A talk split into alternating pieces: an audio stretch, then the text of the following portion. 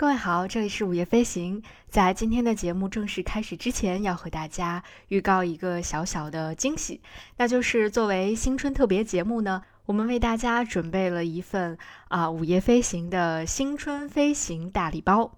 那如何获得这份大礼包呢？具体的参与方式，请查看本期的 show notes，或者你也可以到午夜飞行以及 Marcast 的官方微博去查看具体的抽奖信息。欢迎大家在收听完这期节目之后踊跃参加，非常希望能够把午夜飞行的这份小小的心意作为春节的礼物送给大家。好了，那接下来就正式开始我们今天的节目吧。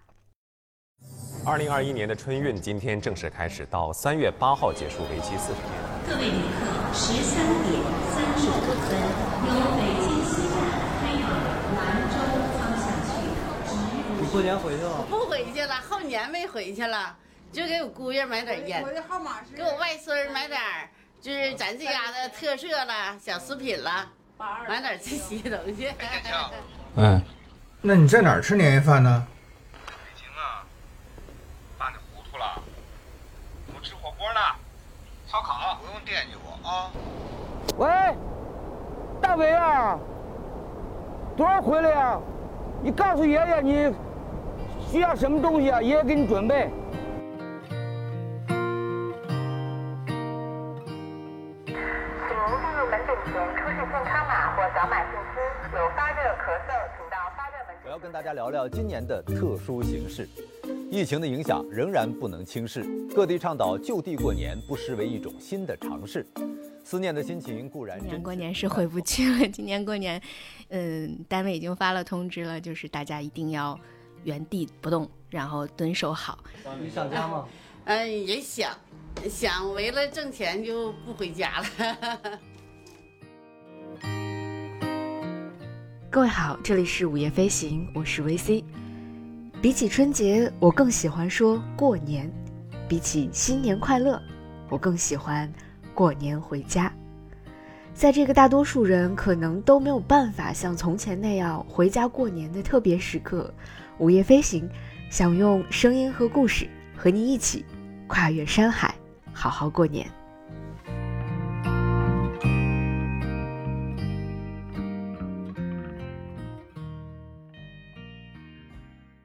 今天已经是农历腊月二十八了，新春序曲已经奏响。现在检票进站的是客源三百七十二次列车，请办理好客源三百七十二次车票。实验方向去的旅客检票进站。Thank you for waiting, ladies and gentlemen. We've invited first class, now we're inviting executive platinum, platinum, emerald, sapphire, and ruby. If those words are written on your boarding card, please come forward for boarding. 在我的日常生活当中，每一次去到火车站或者是机场的时候，我都特别喜欢看到“出发”这两个字的提示牌，因为“出发”这个字好像代表着离开，代表着一段全新的未知的旅程即将在你的眼前徐徐展开。但是，唯独在每年的农历腊月二十八这一天，当我看到“出发”这个指示牌的时候，我忽然觉得它不再代表着离开，因为它背后分明写着另外两个字“回家”。在那一刻，我的心情也不再像是以往出去旅行的时候满是兴奋和激动，更多的是一种期待，甚至还有一丝丝的疲惫。那种感觉就有点像是你忙碌了一整天的工作之后，踏上下班回家的地铁的那种心情。满心想着都是家里温暖的床和温暖的被子，然后有一桌热气腾腾的饭菜，然后就是一场没有闹钟、没有微信和电话来打扰你的漫长的、非常好的睡眠。当然，还有许久都没有见到面的家人。是的，每年的农历腊月二十八，就是我踏上火车回家的日子。而关于回家，关于归途列车或归途航班，我请来了我的好朋友王孙归燕，他给我讲了一个非常平时日常，但是又让我听到泪光闪闪的故事。午夜飞行的各位小伙伴，大家好，我是 VC 的小伙伴，我叫王孙归燕，我现在在北京，然后做记者，已经在北京八年了。嗯，我是兰州姑娘，出生在兰州，然后大学研究生也都是在兰州念的。今年过年是回不去了，今年过年，嗯，单位已经发了通知了，就是大家一定要原地不动，然后蹲守好。那其实。去年这一年，当然去年这一年巨变之下，个人琐事都是尘埃。但是其实这一年对我来说的话，也是我人生在经历中年危机的一个深水区了。然后，当然也是在那段时间，我突然意识到家是多么多么重要了。嗯，那次我在跟自己做完大量心理建设之后，突然特别特别想家，然后第二天就买了一个晚上的航班，就今天买了机票，明天就跟我妈说，我说明天晚上到家。然后那天晚上我真的特别，就现在那个心里面一直会有那种温暖的感觉，就是我在落地的那时候，我知道说我不用打车了，停车场有我的家人在等着我呢。在车上面我就靠着妈妈肩膀，然后我当时就看那个特别温暖的灯光从那个外面照过来，洒在她的脸上。然后突然就好像回到小时候了，你知道吗？就是我记得最早的时候，我第一次去北京是当时爸爸在北京做项目，爸爸是 IT 工程师嘛。然后那年是我小学几年级，二年级还是怎么样？就是妈妈带着我们坐绿皮火车，然后那个火车好像有两天呢，反正时间很长。然后我俩买了一张卧铺票，跟着大家一起。我就记得那天晚上，那个车窗外的灯光就洒在妈妈脸上，就是从机场往家走的这个，跟妈妈坐在一起看妈妈的脸。就觉得妈妈还是很漂亮，但是好像就是很从容了，然后我就感觉一下子就变成了那个内心的小孩，就回到了当时，然后特别温馨。回到家的时候呢，妈妈是特别精心准备了，她给我买了买了那个什么小猫的拖鞋，然后小兔子的毛巾，就都是我小的时候特别喜欢的那些东西。然后我就觉得，哦，就是自己好被宝贝又变成一个孩子那样子。然后，所以那天晚上跟妈妈说了什么也不记得了，但是就特别踏实，就很久很久没有睡过那么那么踏实的觉了。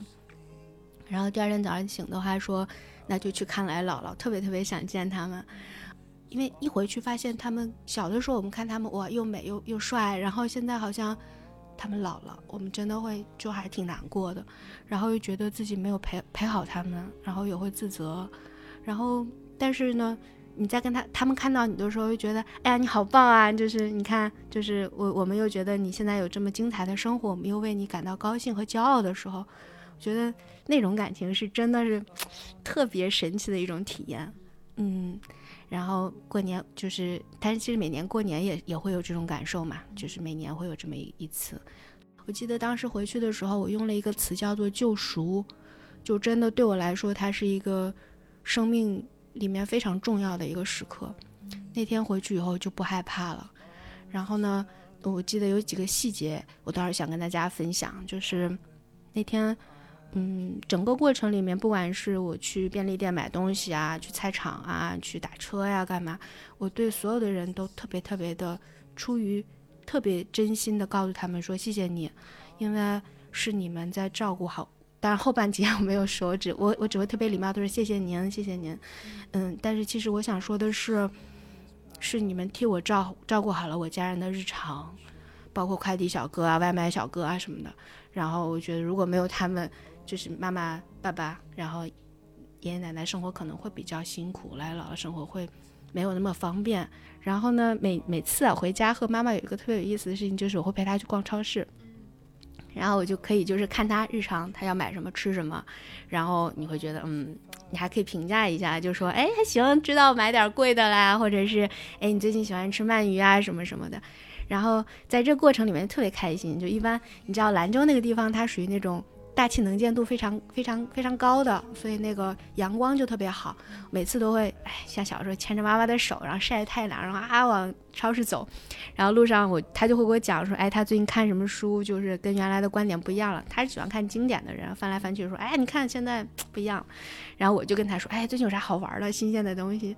就每次都觉得，哎，就是能有这么一段时间的分享，特别开心。然后每所以每次就是就特别期待说你到真正到超市的话，其实你就觉得你终于看到妈妈的生活日常是什么样了，然后他跟你平时给他肯定给你汇报都是好的嘛，每次视频就拍点照片说，你看我买了这个那个那个这，但是你现在看，你就站在那个柜台旁边，你就看他在货架上面，哎，在那对比看那个成分表啊之类的，哎，我觉得哇，那个时光好温柔啊，就整个人是那种觉得特别特别好，所以我觉得就是可能只要是在家吧，只要是跟家人在一起，嗯，就会有这种特别特别温馨的感受。所以我相信，疫情很快就结束了。我相信大家，大家可能再坚持这样一次，嗯，再过一段时间，可能也都能回去一趟。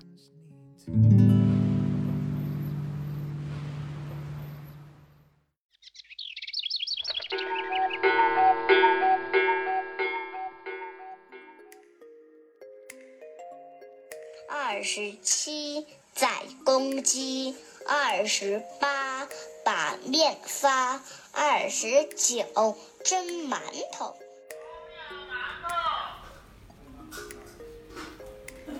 老面馒头，老面馒头。按照最正宗的春节习俗来说，腊月二十九这一天是要蒸馒头的。在北方，家家户户的老人好像都有一手做面食的绝活一样。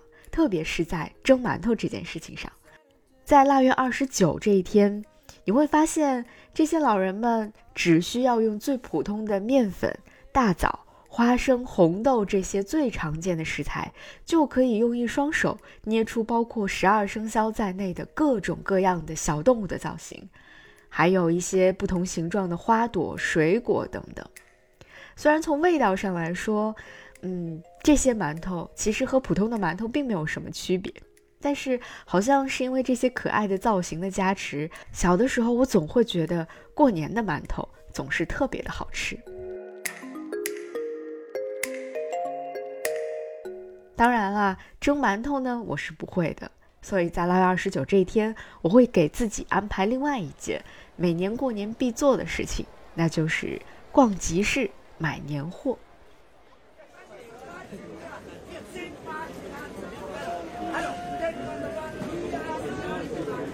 今年因为疫情的原因没有办法回家，但是作为一个对逛集市和买年货特别有执念的人，我开始选择了另外一种方式来过年。接下来我们将听到的是来自上海、吉林、辽宁、山东、四川、新疆等等很多个地方不同城市的人买年货的声音。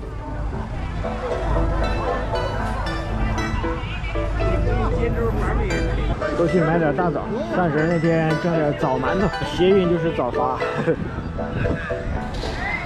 这小一块要十四，这年糕啊，嗯，这怎么卖的，都七块，现在都才扔的，现在可以吃，不远乎。今天带大家逛一下我们吐鲁番商城的这个小巴扎，这是营养脑是不是啊？玫瑰花呢？玫瑰花呢？核桃呢？辣皮子呢？这是啥？这两个黄的不一样。这黄颜色是啥呢？蜂蜜。蜂蜜呢？啊，面包。啊，这头皮奶子呢？哪一个嘛？高粱面呢？哎，这叫啥呢？苞谷面。苞谷面呢？哪一个？这就是冻梨，看起来黑乎乎的，而且敲起来，听听这声音哈。硬邦邦的，比石头都硬，而且你看这边都结了冰碴了。但你要知道，就是在这个冰水里边这么一缓，那等它软了的时候，然后拿嘴给它咬开，吸里边的这个汁儿，真的是比任何的饮料、任何的甜点都好吃我们现在要去邵家楼，少家楼在闵行。桂花的，你要吃旅游去玩？我不吹的，让我来吃一吃。我们吃，不过好吃不啦？没有什么味道啊，所以呀，比年糕好吃点。不知道，呃，刚刚大家听到的这些声音有没有勾起你很多关于自己家乡的，或者关于自己啊记忆当中的那些逛集市买年货的一些美好的记忆呢？至少对于我来说，真的是勾起了我太多太多小时候跟着大人逛大集买年货的各种各样的经历了。在我小的时候，我们家附近有一个城中村，在每逢过年过节的时候，这个城中村都会请一个戏班儿来唱上一整天的大戏。那个时候，我姥爷就会带我去这个村子里面去赶大集、看大戏，顺便也会在这个集市上买一点儿平时爸妈不会让我买、不会让我吃的那些小零食或者是小糖果。用今天的话来说，嗯，去看大戏，顺便买一些这些竞技类的小食品，就是会有一种特别的 guilty pleasure 的感觉。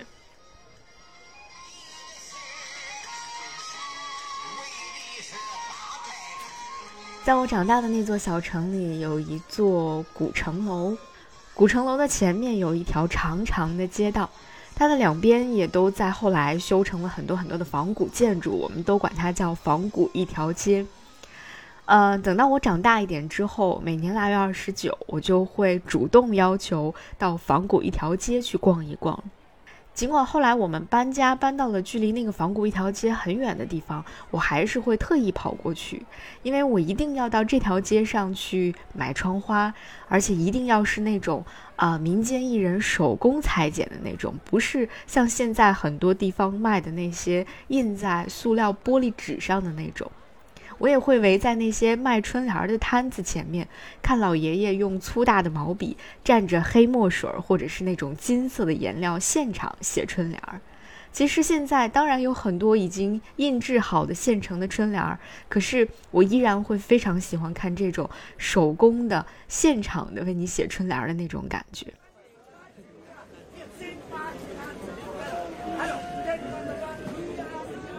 除此之外，我还会跟着家里的大人去菜市场买鸡买鱼，都是活蹦乱跳的那种；也会去粮店去领大米、领面粉。或许在过去，像置办年货的这一套家伙事儿，确实是要为全家人过年准备各种各样的口粮的。但后来随着时代的发展，置办年货就越来越像是一种仪式感了。甚至你去逛一逛集市，买一买年货，买到的很多东西都并不是啊生活必需品那一类的。但是整个置办年货的这个过程，带给我的却是一种结结实实、踏踏实实的过年感。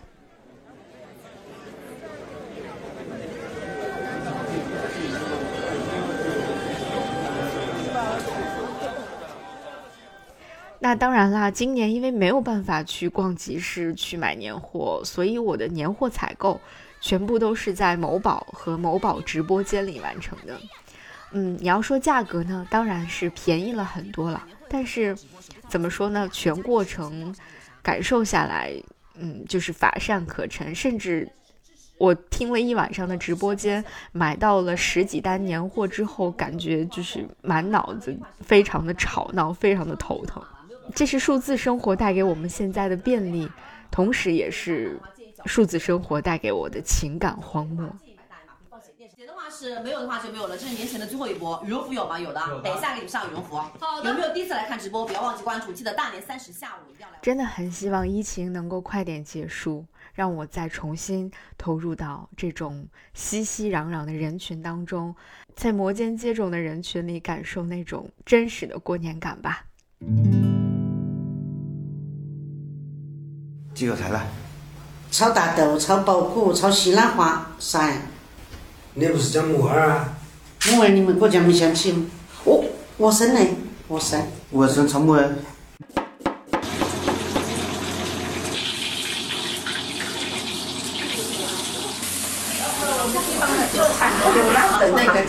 来来来来来来，这是星光来。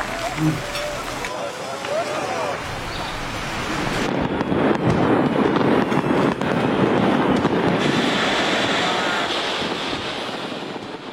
刚刚听到的这些声音，几乎是快要刻进我们基因里的关于过年的声音吧。厨房里一家人忙忙碌碌的，小院里杀鸡呀、宰鱼啊、贴春联、挂灯笼，还有家里的小朋友们在屋里屋外跑进跑出。然后爆竹声响了，烟花声响了，烟花照亮了半个天空。然后年就在所有的这些声音的簇拥下到了。小一点，跑快一点，要快跑呢。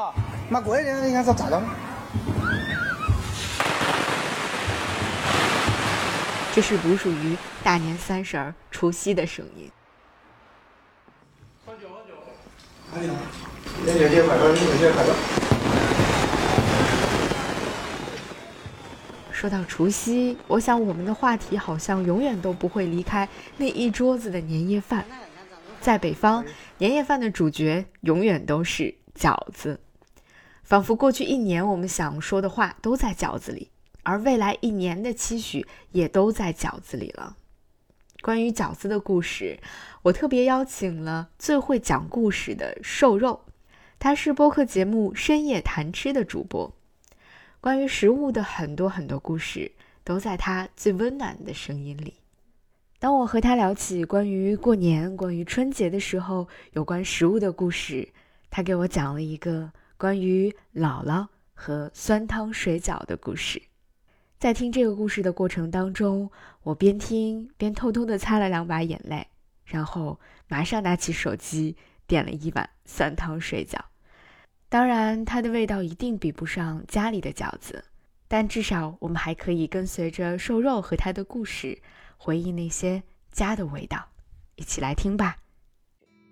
饺子要配酸汤，酸汤是用盐腌渍入味的葱花、香菜、虾皮、紫菜、醋煮饺子的汤水沏出来的，意味原汤化原食。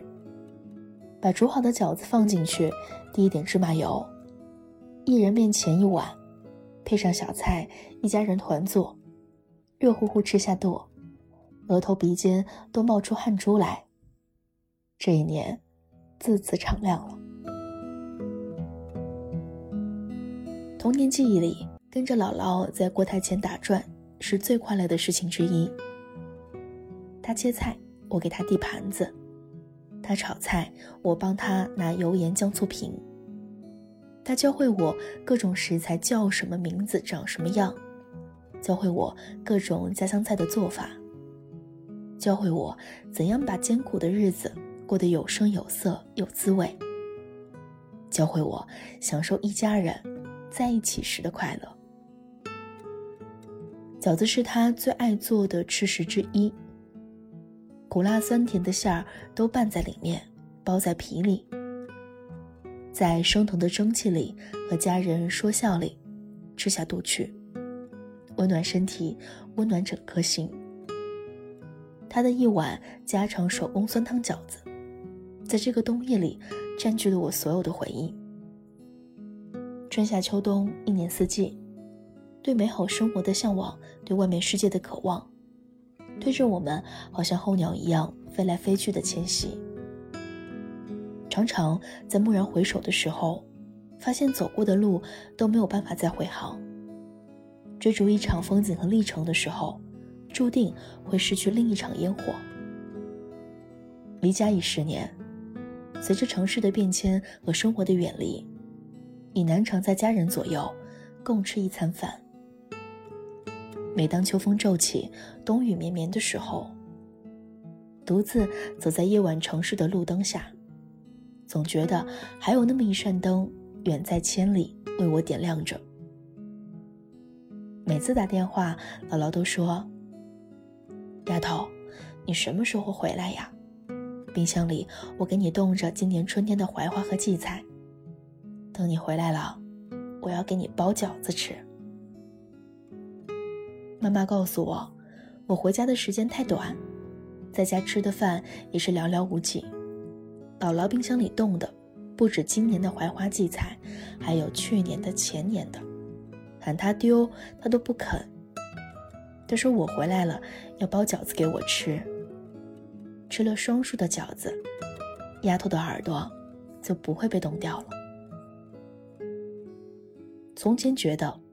出发是为了更好的回来。随着时间的沉浮，会越来越发现，很多错过的风景，或许有生之年都没有办法再看到了。我们能做的，就是记住那些美好，微笑迎接他的到来，珍惜他的所有瞬间，目送他缓缓的走，循环往复。我们所有的出发，都是为了。能更好的记住自己的来处，就算此生漂泊，也终牢记魂归何方。用一碗姥姥的酸汤水饺，致每一个风雨夜归人。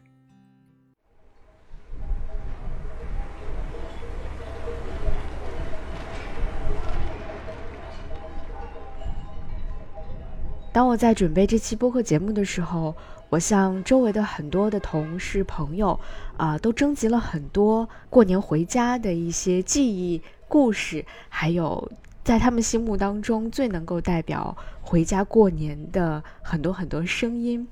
原本我会以为大家一提到过年回家，想到的就只是放鞭炮啊、放烟花啊、看春晚啊，还有什么春节序曲之类的这样的声音。但是没有想到，我收集到的声音反倒是那些非常平凡，但是却一听就能够让人产生画面感，而且能够一下子戳进人心窝的。比如，就像那些。啊，虽然你可能听不懂他们的方言在说什么，但是那些充满了烟火气息的，啊，在自己家乡街头录到的一些路人的声音、老人下棋的声音，走在乡间的小路上的时候听到的风中牛铃的声音，还有自家的寨子里唱起的欢度新年的声音，以及两条有一点特别的声音。一条是刚刚我们已经播放过一点点的那个在火车车厢里的声音。现在列车大约晚点三十八分。一条声音的录制者我其实并不认识，我只是在看到这条声音简介的时候一下子就被戳中了。这是他在春节回家的火车上录下的车厢里的一段氛围的声音。我们能够听到车厢里人们小声聊天的声音，也能够听到隐隐约约的小孩哭泣的声音，那就是在我们乘坐着卧铺车回家的时候，很多个夜晚的时候，卧铺车厢里的样子。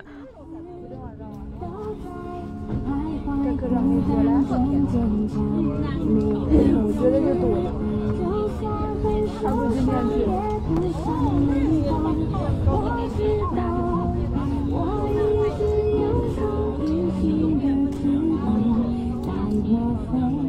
而这段录音当中的那首《隐形的翅膀》啊，就是列车当中播放的声音，并不是我加进去的。他说这首歌虽然大家已经非常熟悉了，可是，在过年回家，在你疲惫奔波了一年之后，在回家的路上，听到这首《隐形的翅膀》的歌，听到那些你熟悉的不能再熟悉的歌词的时候，反倒有一种别样的感觉。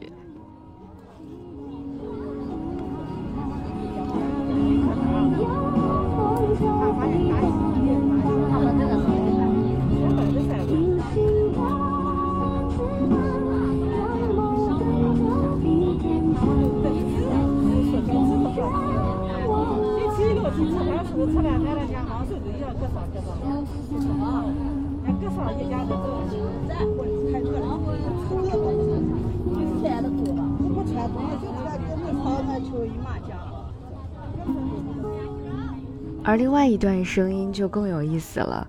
这段声音的标题虽然写着“春节的声音”，可是我们在这个声音当中没有听到任何喧闹的家庭聚会，也没有听到鞭炮的声音，而是听到了一段非常日常的家庭对话。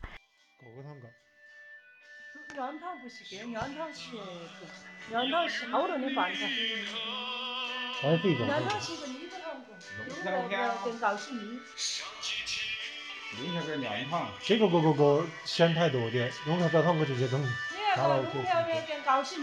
汤，你不能请后个个上。明白。我看了好多个是饭菜，还有个你上。我们都听不太清楚这段家庭对话到底在聊些什么，但是在这段声音的描述当中，他的录制者是这样说的：他说这段声音的录制现场是这样的，春节回家的晚上，一家人聚在一起，他在泡脚。他的爸爸妈妈在用老式的收音机收听他们那个年代最喜欢听的老歌，然后不自觉地跟着唱了起来。那段录音很长，但是我竟然把它完完整整的全部都听下来了，因为在那段声音里，你能够感受到家的味道。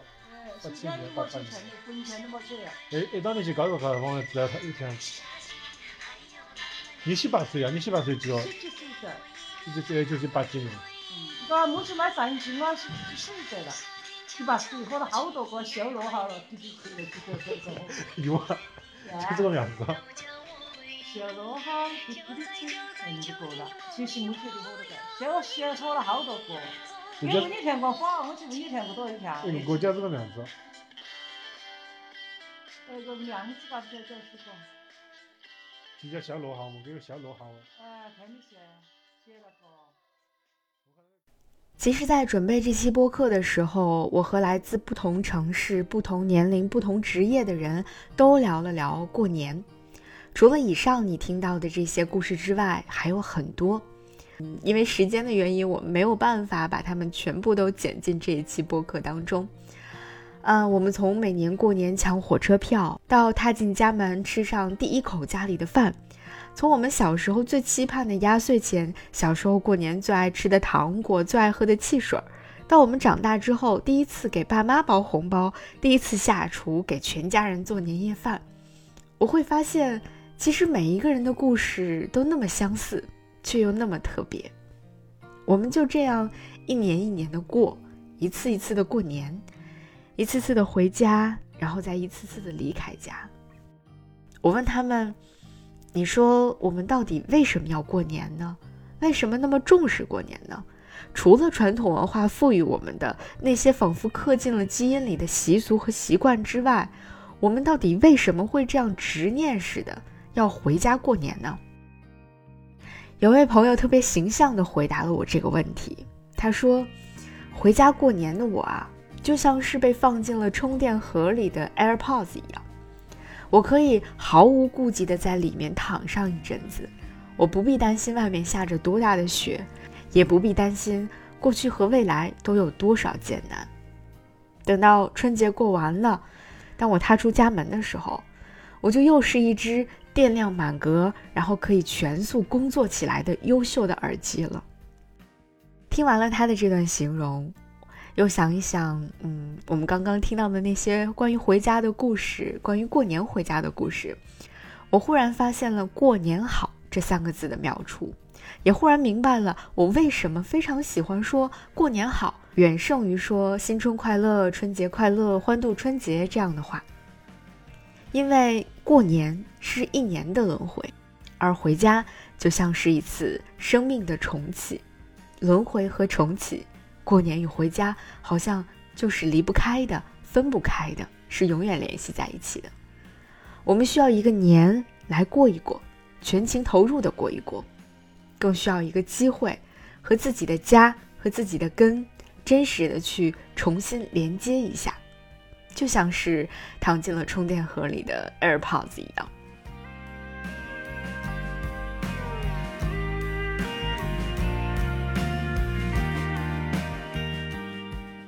我想起了我非常喜欢的一位写作者，他是用了十几年的时间，不断的去书写自己家乡故事的梁红老师。我非常喜欢他的那个关于梁庄的三部曲。可能是因为我的家在河北，梁红老师的家在河南，其实离得非常近，很多东西、很多人、很多事情、很多风俗都非常的相近。所以每一次听梁红老师说话，读梁红老师讲的故事，都让我觉得好像这些故事就发生在我的家乡里一样。梁红老师也说起过他关于回家的理解，他关于家乡的理解，他是这样说的：在北京还是没有这种空间的，嗯，真的是没有的。在北京，可能我还是更喜欢的一个人在书房里边，然后看书写写东西。嗯，所以有的时候你会经常想到回家，因因为他那个是有一种有一种外部的关联，有一种空间，有一种遥远的那种扩大的一种。所以有的时候经常会过一段时间会觉得，哎呀，我想回家。其实回家，比如说像这种吃吃喝喝，大家在一起玩，嗯，也挺好的。但有的时候你还是会觉得，会觉得呀，我还是想到河边走一走，去看一看。我也会带着我的姐妹们一起去河边去走一走，聊一聊，跟他们在一起是非常自在的状态，就没有任何的伪饰。其实有的时候也是，即使一群人在说笑，我我我还是能保持一种个人的一种一种思考状态。就有的时候就就我就好像一就家庭的一种精神的某种象征一样的，就毕竟是在写东西，是在思考，就它也是一种精神的向上的东西吧。就我希望能够带动家庭里边有一种向上的昂扬的东西在里面。我觉得还是真的会回来的，不是说通常的为了这个避世啊什么的，就是回家。其实每一次我听到像连红老师这样，呃，略带着一些河南、河北地区的口音的普通话的时候，我都会从内心生出一些莫名的亲近感。而且最近这种感觉会越来越强烈，不知道是不是因为要过年了，还是因为随着年龄的增长，我开始越来越意识到家乡或者说你的家对于你的意义好像越来越不一样了。又或者，嗯，像我和王孙归燕在聊天的过程当中，我们提到的，当你的生命走过了三十年时光之后，你忽然会发现，其实生命当中的一些困局，或许要回到自己的来处去探索答案，而你的来处，可能就是你的家，你的家乡吧。所以这个春节，如果你能够如常的回家过年，那真的是要特别的祝贺你了，因为你真的是太幸运了。而如果你和我一样，嗯，和很多朋友一样，这个春节不能回家，只能够留在现在居住的城市过年的话，嗯，那就让我们远程的拥抱一下吧。希望这一期午夜飞行能够用声音的方式陪你一起完成了一次短暂的云过年。虽然我们不能亲身回到自己的家乡，但是在遥望家乡的时候，好像才更能够懂得家的意义、年的意义，还有家人的意义吧。无论你过去的这一年过得好不好，我都还是要在这里郑重的对你说一句：过年好！希望你无论在哪里，无论和谁在一起，都要过个好年，好好过年。我是 VC，祝大家过年好。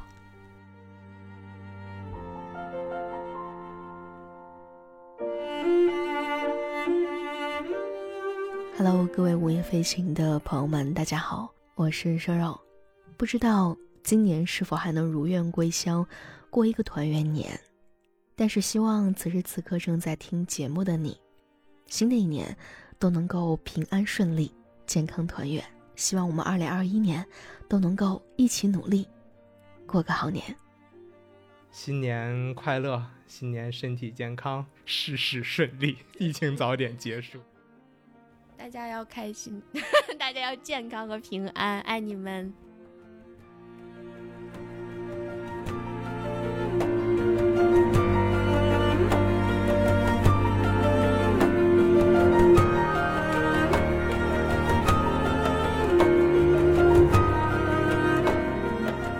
午夜飞行是一档关注旅行、城市文化与生活的播客节目，力求用声音呈现多彩的城市故事，由 Marcast Media 制作出品。如果你是苹果手机用户，我们推荐你在苹果 Podcast 订阅收听这档播客。如果喜欢我们的内容，欢迎给出五星好评，并留下你想说的话。我们的节目也会同步更新在 Spotify、小宇宙、喜马拉雅、网易云音乐、QQ 音乐、荔枝 FM、蜻蜓 FM 等平台。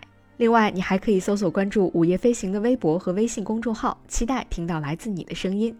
我们也欢迎有眼光的品牌来赞助我们的节目，支持“午夜飞行”做出更多更有深度和长远价值的好内容。